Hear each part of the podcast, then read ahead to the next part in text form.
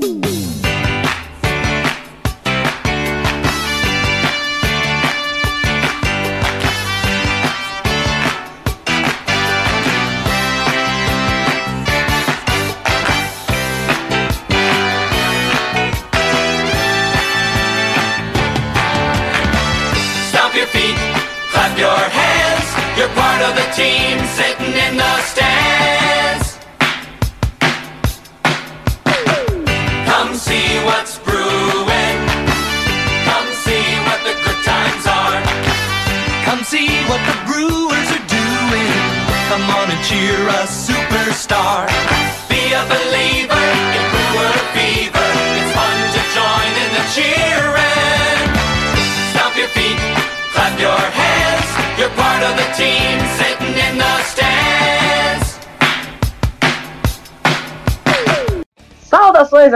amigos! Saudações, fãs de esporte! Saudações, fãs da Major League Baseball e nação cervejeira!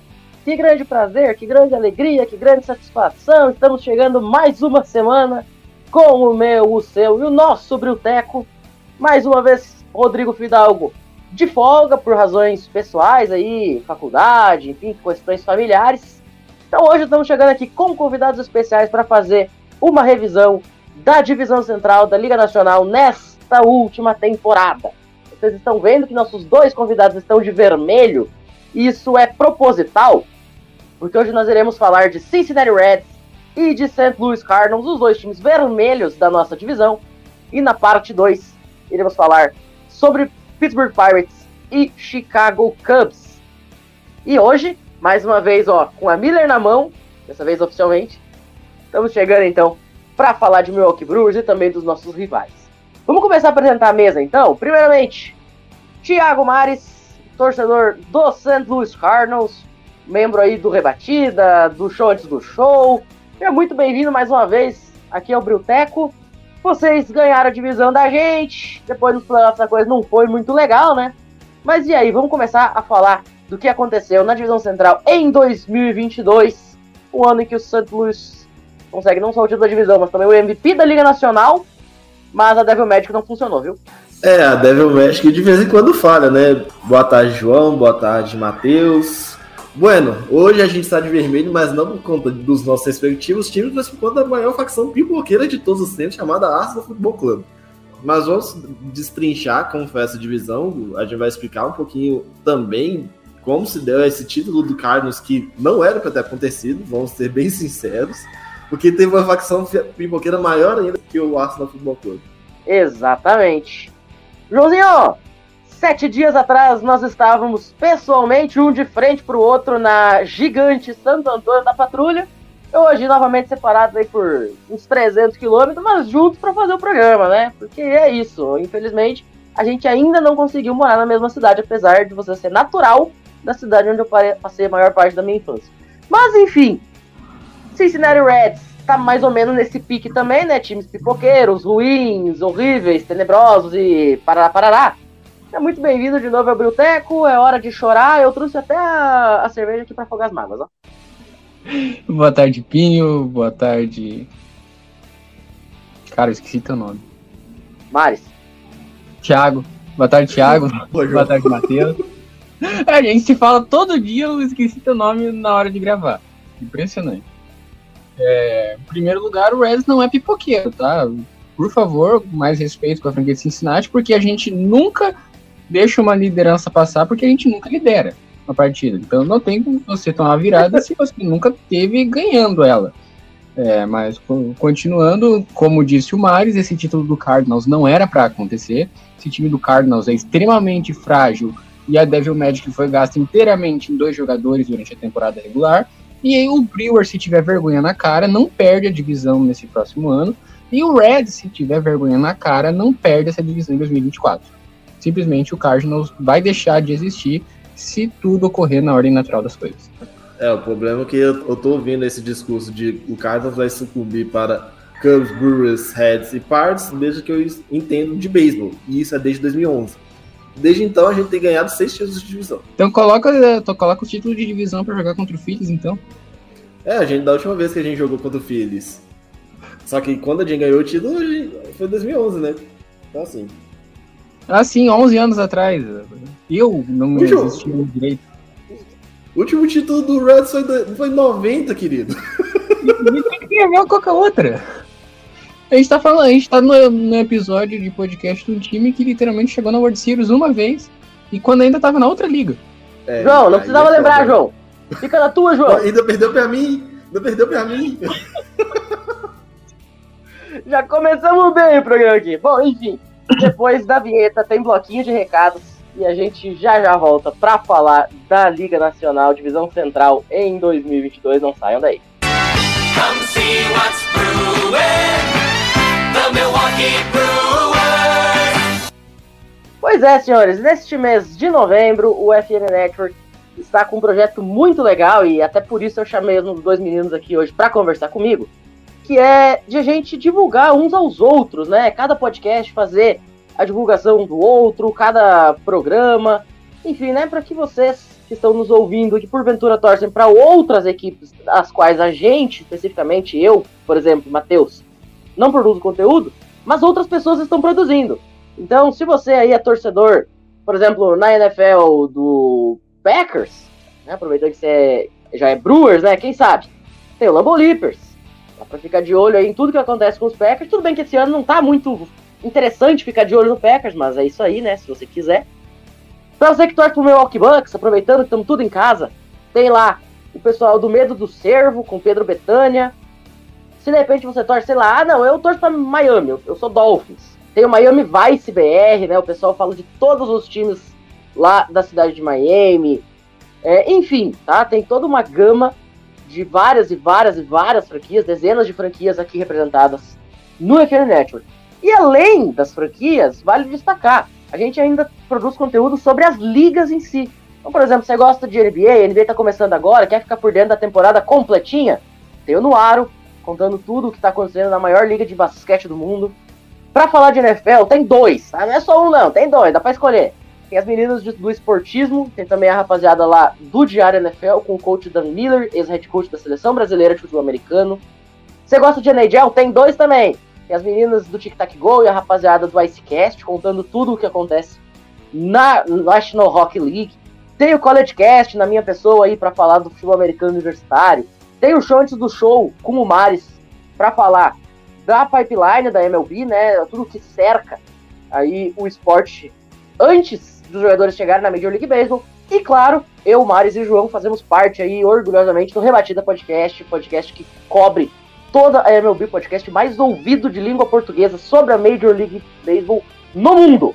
Tá? Então, tem para todos os gostos, tem para todas as franquias, tem de tudo para vocês conferirem. Então acessa lá o site do Fama na Net, procura nos principais agregadores, e se teu foco é ler, ô João, como é que faz? Eu não gosto de ouvir nada, eu sou preguiçoso pra ouvir áudio, mas eu gosto de ler. Tem um tal de João Oliveira aí que escreve uns textos de vez em quando.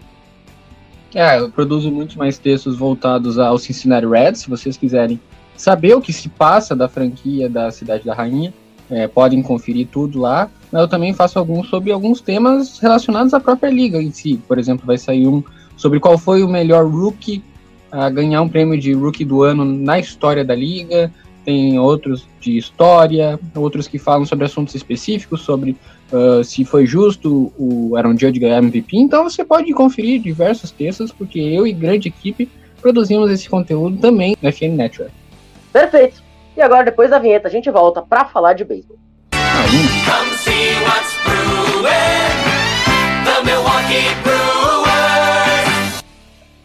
muito bem, vamos chegando agora sim para falar de Liga Nacional, Divisão Central em 2022.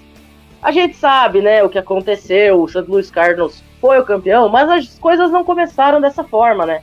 O Milwaukee Brewers começou a temporada com a melhor campanha de sua história em 50 jogos, 32 vitórias e apenas 18 derrotas naquela oportunidade. Liderou a divisão durante mais da metade do ano e aí chegou o All-Star Break e tudo mudou. Thiago Mares, sua visão como torcedor aí dos Cardinals, o que, que aconteceu ali no All-Star Break para ter essa grande virada na divisão central? E o que, que pode justificar, vamos dizer assim, essa ascensão do Cardinals e a queda do Milwaukee Brewers de forma simultânea, né? Cara, se você parar para analisar, o Cardinals não caiu, ele se manteve ali mais ou menos, tanto que fez 90 vitórias, foi para 93 vitórias, não é, João? Alguma coisa desse nível. Foi 93 vitórias. Já o Brewers ele tomou muitas decisões erradas que acabaram quebrando o time ao meio, na minha visão. Principalmente a mandar o, o Josh Hader para San Diego. Tudo bem, trouxe alguns outros jogadores na troca, mas a troca foi extremamente ruim para os Brewers, na minha visão. Então, eu acho que não foi o Cardinals que aumentou o leverage, foi o Brewers que acabou fazendo um slump muito forte quebrou o time, quebrou o vestiário. Não considero que tenha quebrado o vestiário, mas isso, essa troca do Raider, por exemplo, não foi uma troca muito feliz. Óbvio, o Brewers precisava de algumas peças, o ataque não via tão bem assim. O João, com, com as suas estatísticas inventadas, pode provar pra gente posteriormente. Mas, na minha visão, é isso, cara. Perfeito. Cara, eu tô mais ou menos nessa também, tá? O, o problema mais grave, assim, dessa temporada para mim, no caso do Milwaukee Brewers, foi exatamente essa quebra mesmo. Eu, eu considero até que foi de fato uma quebra de vestiário. Porque quando saiu o Josh Hader, teve uma entrevista clássica com o Brandon Woodruff. Não, foi o Corbin Burns, foi o Corbin Burns.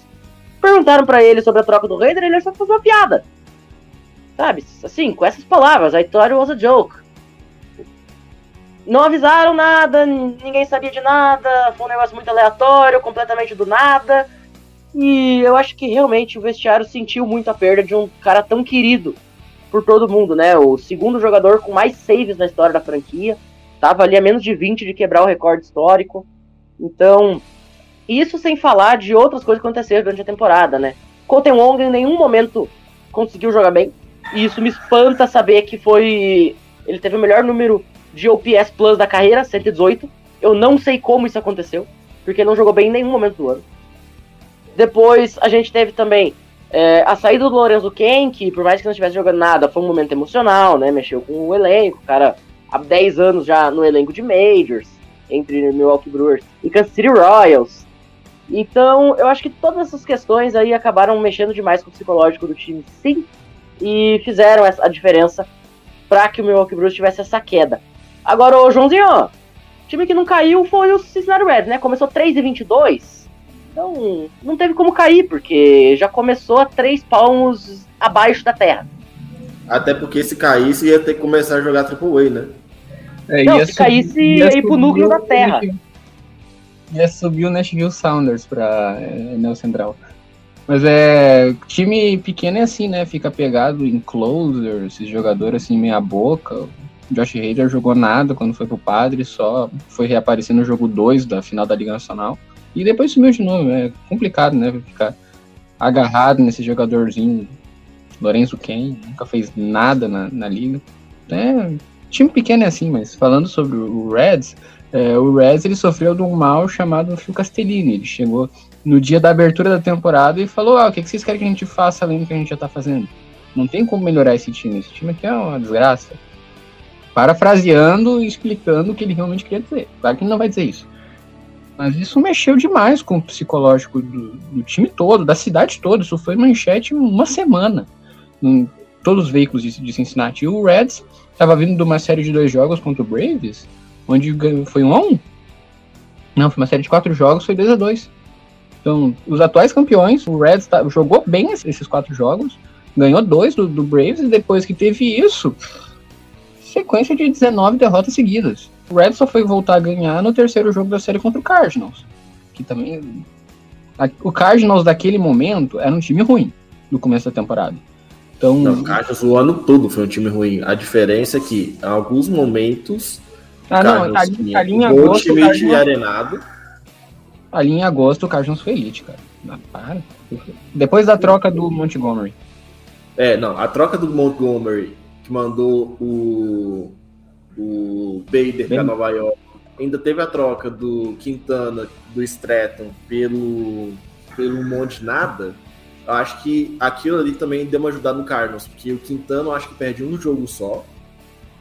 O Montgomery perde dois. O Yarei, combinado deles, não dá dois direito. Então é isso, o Reds começou já correndo atrás da máquina por 19 jogos, assim, de cara. 19 jogos. Então, o que surpreende é o Reds ter não sido o último da divisão, porque foi um time completamente disfuncional o ano todo. O ano todo, cara. Então, os jogadores ali, quando a gente chegou em junho, julho, dava para ver. Os que tinham alguma chance de ser trocados estavam se esforçando. Para quê? Para sair do time. Luiz Castilho estava jogando muito, Tommy Fun estava jogando muito, Brennan Drury foi quase um All-Star. É... Não, e o Castilho, Luiz Castilho não só saiu, como fez um jogo masterclass nos playoffs contra o Toronto Blue Jays, né? Sim, e aqui, o jogo que ele fez contra o Yankees ali, é, um pouquinho antes da trade deadline, cara, aquilo lá é jogo de Cy Young favorito. Ele simplesmente dominou o Yankees de julho, que foi o melhor time da história do beisebol, aquele Yankees de julho, que ganhou todas as partidas, e foi impressionante. Assim, daí o Reds comentava sempre correndo atrás da máquina. Se o time tivesse tido um começo de temporada normal, o time tinha terminado a temporada com pelo menos 75 vitórias. Se não fosse a quebra total do vestiário no início da temporada, o Reds não ia ser um time tão horrível como a gente pensa que é hoje. Mas no fim das coisas acabou tudo dando certo, porque o fato do time ser ruim possibilitou a chegada de prospectos e agora a gente, o time tem pelo menos um futuro para ser o campeão da World Series de 2028. Eu adoro quando o João defende o Reds campeão da World Series de 2027, 2018. Sonhar nunca faz mal, né? A gente viu que do, de vez em quando ele faz essas loucuras, né? Acontece essas bizarrices, essas bizonhices. O João, inclusive, tá usando esse boné do Phillies que ele ganhou exatamente porque ele, num momento de absoluta demência, falou que o Phillies era um seríssimo candidato e os caras chegaram. Tipo assim, então é isso, né? Meu beat tem dessas. Meu beat não faz sentido nenhum, como eu sempre gosto de dizer. Varreu Cardinals, isso eu falei. É.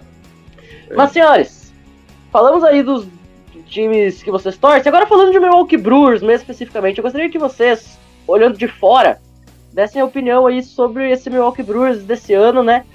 O que que talvez foi o grande momento, vamos dizer assim, que o Brewers se perdeu? O Mari citou ali a questão das trocas, né? Quando o Josh Hader saiu.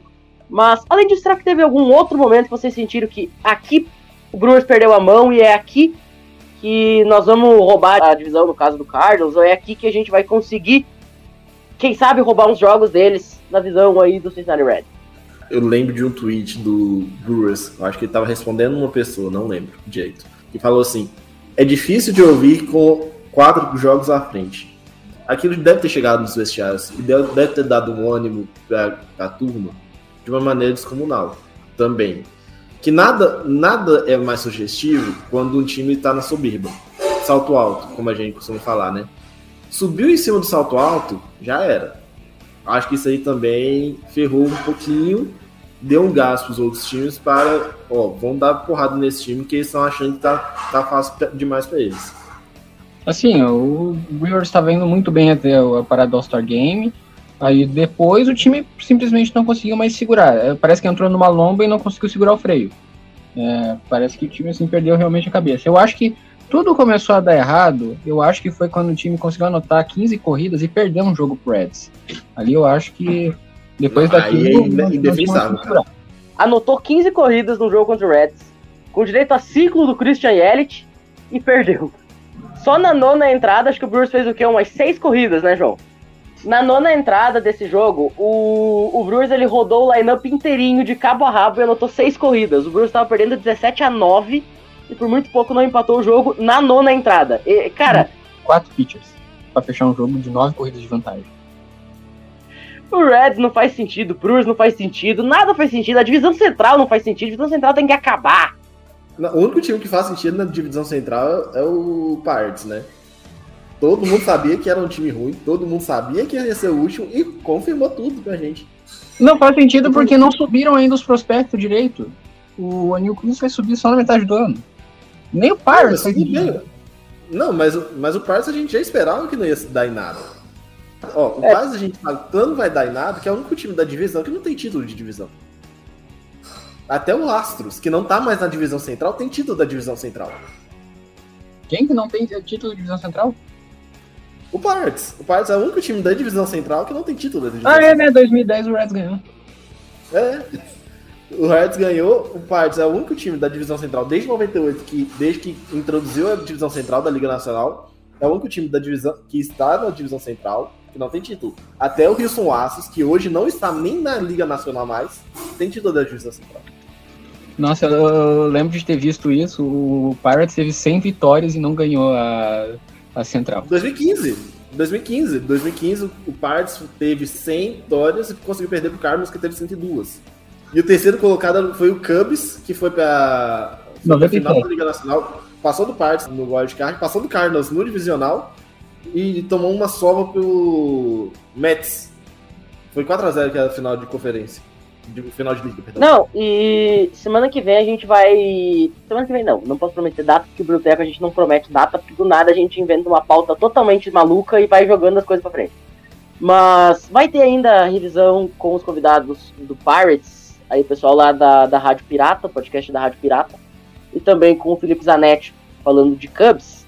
E assim, é bem como vocês falaram, né, cara? Essa divisão ela consegue reunir três dos piores times da, da MLB e ainda assim é uma divisão divertida. Porque, tipo, o nível, apesar de você ter três times muito baixos e dois times bem mais altos do que esses três, quando eles se encontram, acontece muita coisa bizarra do ruim bater o bom. Eu lembro do Bruce tomar varrida do, do Pirates esse ano. Eu acho que só teve dois times na MLB que tomaram varrida do Pirates. O Brewers foi um e o Dodgers foi o outro. Não, o Reds também. Tá, então teve três. Mas é assim, cara. O Reds perdeu é um jogo. O Reds lançou um no-hitter e ele perdeu um jogo, cara. é, não, esse foi, esse foi triste. Não, peraí. E aquilo foi, foi walk, wild walk, pitch, walk, wild pitch. E sacrifice hit. Sacri é, sacrifice flyout.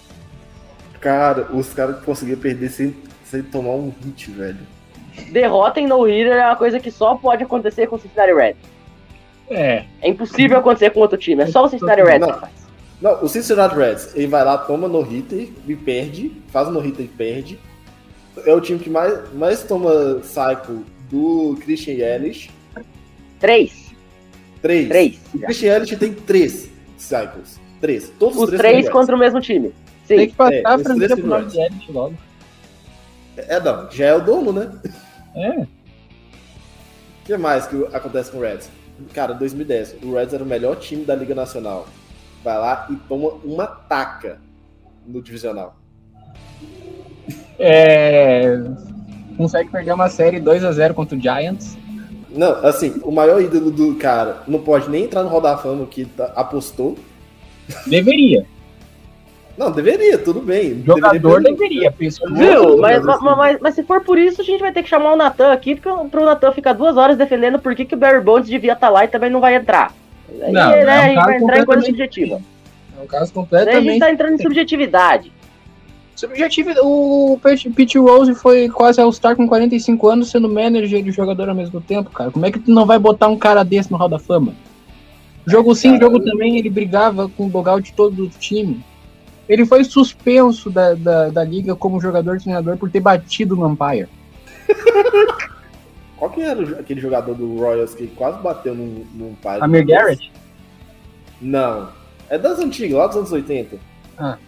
Camisa 4. Ah, ano passado, acho que foi o Kyle Forber que quase chamou o Empire no soco porque o Empire deu um strike numa bola do Josh Hader que passou 5 metros da zona. E foi o Angel Hernandes, eu, eu, eu endosso. Bom, enfim, senhores. Vamos passando a régua nesse assunto do time, dos times, enfim, das campanhas, né, do que aconteceu. Depois da vinheta a gente volta para discutir a free agents de Cardinals, de Brewers e de Cincinnati Reds. Pouco sobrou, free né? Agora nessa off-season é free agency mesmo. Free agency do Reds é ver quem foi cortado. Come see what's brewing, the Milwaukee Brewers. Chegando pro segundo bloco, vamos falar de free agents Semana passada eu fiz um episódio todinho focado em free agents. Quem não acompanhou, vá lá, né, para ver o que aconteceu, o que já se tinha, melhor dizendo, de notícias até aquele momento, né, até a sexta-feira passada. Agora, nesse decorrer, nesses últimos sete dias, oito dias, né, estamos gravando hoje no sábado, por sinal. Nesses últimos oito dias aconteceu uma notícia que eu até conversava com o João mais cedo no WhatsApp, que eu não entendi absolutamente bulhufas nenhuma do que aconteceu. O Brewer simplesmente, do nada, decidiu meter uma club option de 10 milhas no Colton Wong. Eu não entendi nada. Ô, Mares, você que aguentou o Colton Wong jogando no seu time por alguns anos, você consegue me explicar o que leva um time a meter uma club option de 10 milhões de dólares no Colton Wong? Eu entendo, eu tenho o Poder Young que paga 11. Mas assim, o Colton cara, se, se fosse essa club option fosse dois anos atrás, quando o, o Colton chegou no Milwaukee, dava pra entender, cara. Olhando um cara de 15, 20 milhões ali. Hoje, se você pagar 7, você tá pagando caro ainda. Porque o Colton Wong não tá jogando bem. Isso é visível, não, não tem o que a gente. Ah, mas sei lá. Não, Colton Wong não, não vale 10 milhões de forma alguma. Porque, ah, ele é bom defensivamente para ele parar. Beleza. O Molina também é bom defensivamente. Alguém concorda que pagar 11 milhões pro Molina fazia algum sentido? Não. Eu concordo. Tem que pagar até essa próxima temporada. Não, ele não vai mais. Ele já tá lá no Magallanes, já. Navegante de Magallanes. Mas. Cara, assim. Tem hora que você precisa passar o cara pra frente. O Brewers perdeu uma excelente oportunidade de ter quebrado esse contrato. Que agora fica mais um ano ou dois? Um ano, né? Fica mais um ano em Milwaukee. Gastando 10 milhões, inflando uma folha que já não é barato, que a gente sabe que a folha do Brewers não é, não é a coisa mais barata do mundo. E um jogador peso morto. Um jogador que vai fazer duas, três jogadinhas espetaculares ali, vai concorrer a um Gold Glove eventualmente, que ele sempre concorre. E é isso. E o ponto que eu levantei com o João aí mais cedo, quando nós estávamos conversando, é que o Brewers subiu o Bryce Turang pro 40-man roster. O Bryce Turang é um dos três principais jogadores da nossa farm. Foi fundamental na campanha do Nashville Sounds, que foi a melhor time da AAA em 2022. E ele é um segunda base espetacular. Eu tive a oportunidade de ver jogos do Bryce Turang lá em Nashville. Ele é excelente, cara. Tanto rebatendo, defendendo, ele é muito bom. Então, eu esperava, sinceramente, que o Cote Wong acabasse tendo essa opção declinada para o Bryce Turang assumir, ou se não, eventualmente já colocar o moleque na fogueira na segunda base, trazer um outro cara ou testar outro jogador, não sei.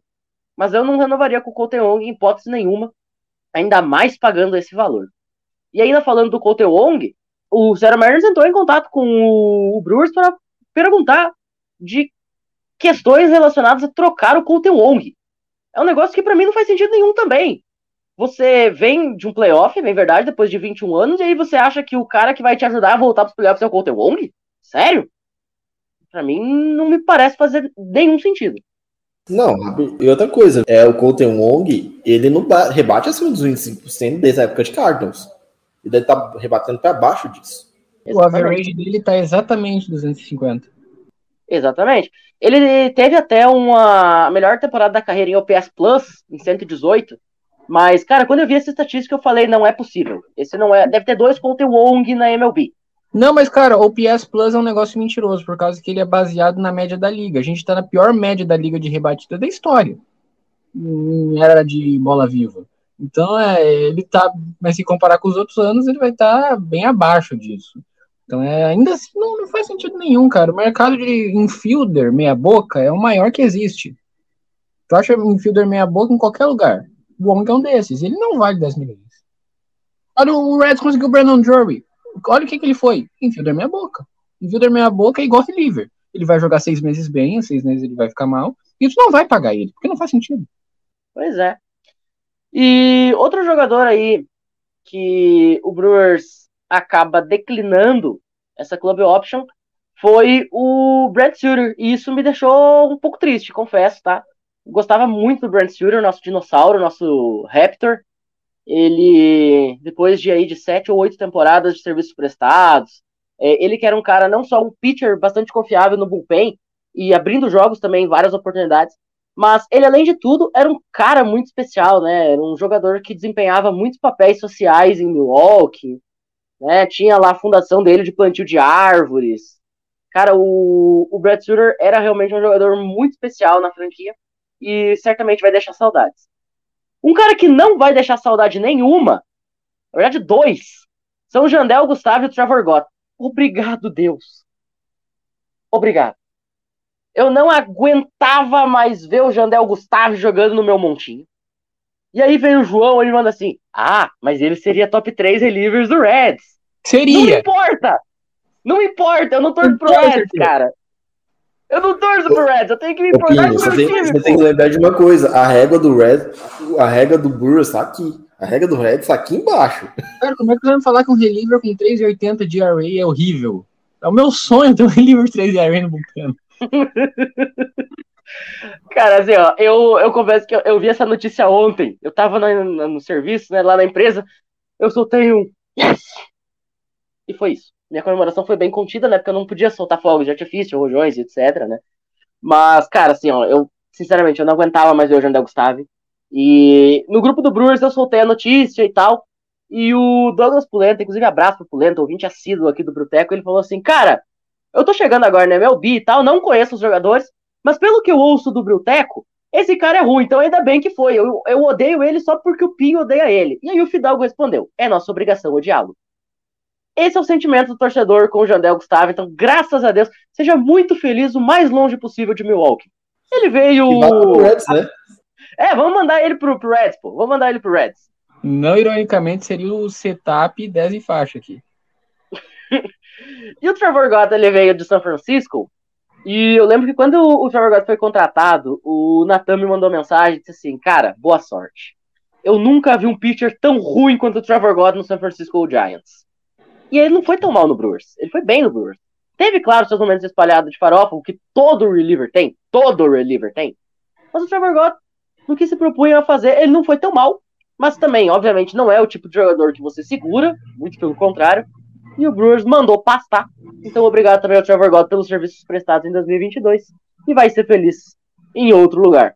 Agora, Maris e João, falando dos times de vocês, que alvos vocês acreditam que os seus times deveriam tentar trazer ou tentar manter diante das realidades? E também, dê uma sugestão aí para a rapaziada do Brewers, né? Agora nós perdemos o David Stearns, tem todo um novo departamento de beisebol. Qual é o cara que vocês olham e assim, ah, esse cara aqui ia fazer o Brewers mudar de patamar. Eu parto do princípio que se joga no Reds não é bom. Então ninguém do Reds. Mas é, continuando, o que, que, o, que, que o time podia fazer para melhorar nessa free agency? O Reds acabou de trocar o Kyle Farmer por um pitcher com 5 de ERA e 25 anos do Minnesota Twins.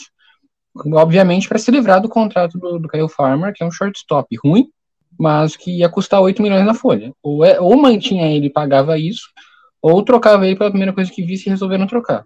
Então o time está mostrando que quer se desfazer dos contratos. O próximo, se tudo der certo, vai ser o Nick Senzel, que foi, por algum acaso, o segundo da Baseball America em prospectos lá em 2016, né, Maris? Ele nunca jogou bem, as estatísticas dele sempre foram medianas para baixo.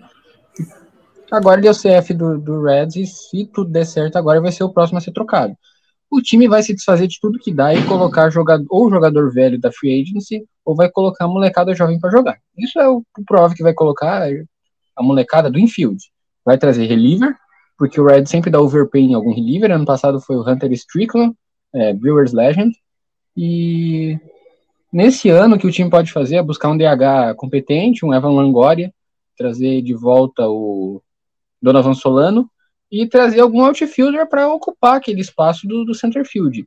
Eu sou muito a favor de Reds tentar uma loucura, não pagar muito caro nisso, mas tentar uma loucura de trazer o Cody Bellinger. Porque é um cara que vai dar um up muito grande nessa defesa do Reds, que é sofrível, tenebrosa, só não pior da liga, porque tem Washington Nationals e Philadelphia Phillies, que são piores. E colocando um Cody Bellinger ali, o time deixa de sofrer umas 10 corridas a, por ano a menos. Só por ele estar no center field. E pior do que o Nick Senzel, ele não vai ser. Então, para mim, é isso que o time vai fazer. Vai subir quem dá para subir. Eu já trouxe alguns infielders meia-boca do Pirates. É, e o Pirates, querendo ou não, tem um bom infield. Isso a gente às vezes esquece. Porque o Pirates não tem arremessador. E o time está se montando para ser um small ball. Small ball não, desculpa, um money ball bem fraquinho, bem sofrido. Só esperando os jogadores que estão na, nas minors desabrocharem e colocar eles para jogar porque não tem. Se eu chegar na rua com um bastão, uma luva, eles me colocam para jogar no center field do Reds. Não, cara, e pior que o outfield do Reds desde sempre foi ruim, né, cara? Não, em 2021 o Reds teve o melhor outfield da liga em rebatida. Não, sim, mas foi um One Season Wonder. Mas esse outfield do Reds, ele sempre foi ruim, cara. Se você pegar alguns outros anos e para trás. Defensivamente, sim, era... sempre foi Não, defensivamente. Não, só lembrar que o Castelhanos era o titular absoluto desse outfield, né? Sim. E anos passados, o melhor outfield que, outfielder que o Reds teve foi o Adam Dunn. Inclusive, volta, por favor. É, Outra coisa, o outfielder com o maior salário do payroll do Reds no ano passado foi o Ken Griffey Jr. Sem zoeira. Foi o maior salário de outfielder, um cara que tá aposentado há cinco anos, mais ou menos. É cinco, né, Maris? Cara, o Ken Griffey Jr. é por aí, cara. Já tá no Roda Fama o Ken, Ken Griffey Jr.? Não, porque ele não se tornou elegível ainda. Ele, então, o cara que já tá quase no Roda Fama é o maior salário do de outfield Reds. O João, não preocupa com essa questão de salário, não, porque o, o Mets tá, até hoje tá, tá pagando Bob Bonilha, né? Então, ainda vai pagar o Bob Bonilha até 2032. Né? E, assim, mas alguns jogadores que o, o Bruce pode procurar, na minha opinião, isso eu não falando até de Cardinals, mas é, que o Cardinals agora dispensou o Alex Reyes, que teve ano passado, se não estiver enganado, uma sequência enorme de saves né, consecutivos, eu acho que foi 25, 26, alguma coisa desse tipo. Toda hora passa na MLB TV, quem tem a MLB TV. E é um bom reliever. O, o que o Brewers tem que se preocupar é, às vezes, é um pouquinho é com as lesões dele. Se lesiona muito. Até por isso, ele foi cortado do Cardinals recentemente. Foi cortado agora né, na non-tender, que finalizou ontem à meia-noite. Mas, então, era um jogador que vale o investimento se esse investimento for no máximo uns 4 milhões de dólares. Acima disso, aí começa a correr um certo risco, porque um, não é um jogador que se provou, se lesionou muito, teve, passou por várias de John, tudo mais. O Bruce precisa de um shortstop de segunda base, pode até mover o Urias. Urias aqui é a terceira base, pode jogar de segunda base também, não? Então, pode mover o Urias para segunda base contratar um shortstop. E o shortstop é o que não vai faltar. Porque vai... Não, shortstop não. shortstop tem o Adames. Precisa de terceira base. Ah, ah, então não, pode mover o Adams para segunda base contra um shortstop. As posições são muito similares, então. Ô, Pinho, eu tenho uma proposta para ti. Eu mando o Mike Mustakas e o Jonathan India, tu me manda um prospecto que tá quase no top 100. Pode ser? Deixa eu pensar. Te mando o Sal Frelick, que foi draftado ano passado e já subiu para AAA. Me manda também o Jefferson Quero, por causa que a gente tá precisando de catcher. Tá bom, fechou. Beleza, fechado. Vocês conseguiram agora a terceira base e a segunda base. Tá bom. Cara, negócio, cara, já estamos já, já, já melhor do que o David Stearns. Cara, e olha que o, o Jonathan India me enganou muita gente, viu, bicho? Meu amigo. Eu nunca caí. Eu, eu, achei que... eu sempre disse que o melhor novato do Reds era o Stevens. Cara, eu achei que o Jonathan India ia ser um cracaço, cara. Ele tá Desse mal eu sofri. Desse ele tá mal eu sofri. Errado, ele não pode ser segunda base, o cara não sabe defender, ele tem que ser ou terceira ou outfield. Bom, por hoje a gente vai ficando por aqui, né, com esse Brilteco Express. Thiago Mares deixou a opinião dele ali. Na opinião dele, a gente não precisa do Adams, tem que contratar shortstop. Mas não, é isso, não senhores. É não precisa do Adams. Joga, joga o Adams para segunda base e contrata shortstop. Ah, tô tirando contigo. Senhores, muito obrigado pela participação. É, até a próxima aí. Mas, divulga o show antes do show, então, para fechar. Pois é, senhores. É, escutem o show. O show faz parte do, do FN Network. A gente trata do pipeline. É, escutem também o Rebatida, porque é importante. É o, é o nosso carro-chefe, né? É o que paga as contas. E é isso. Assiste a gente para eu falar onde que eu falo que Devil Magic é o motor central do time do Sendo dos Carlos. E porque é mesmo. Joãozinho, muito obrigado pela participação mais uma vez. O João é o cara mais disposto a participar de podcast que eu já vi, cara. Eu mando mensagem para ele. Quer participar? Quando? Ah, daqui 20 minutos. Tá, vamos. E é isso aí, pô. Qualquer dia a gente se encontra de novo aí pela Santo Antônio da Patrulha da Vida. Com certeza, cara. A gente tem que marcar de novo isso aí. Obrigado, Thiago. Obrigado, Matheus. Obrigado a todo mundo que me aturou falando mal do Milwaukee Brewers, né? Mas eu tô aqui por causa que eu tenho licença poética. O Pinho sabe que eu tô aqui só pra fazer piada, porque senão eu choro ao vivo e vocês não querem me ver chorando. E quem quiser sofrer junto com o João, é só ler o Red Legs que vocês entendem a dor de um torcedor do Cincinnati Reds. Dito isso, a gente vai ficando por aqui. Muito obrigado para todo mundo que ouviu a gente até este momento. Com a Miller na mão. Hoje eu não abri porque ela tá quente, eu comprei ela quente, mas no próximo programa a gente abre. A gente se despede. Para todo mundo, um excelente sábado, domingo, feriado, dia de semana ou não, quando você estiver vendo isso aqui. E até a próxima. Valeu!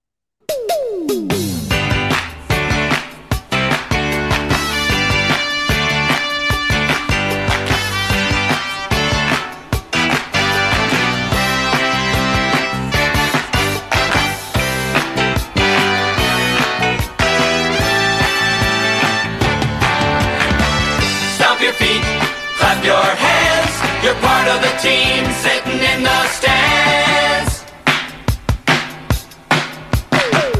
Come see what's brewing. Come see what the good times are.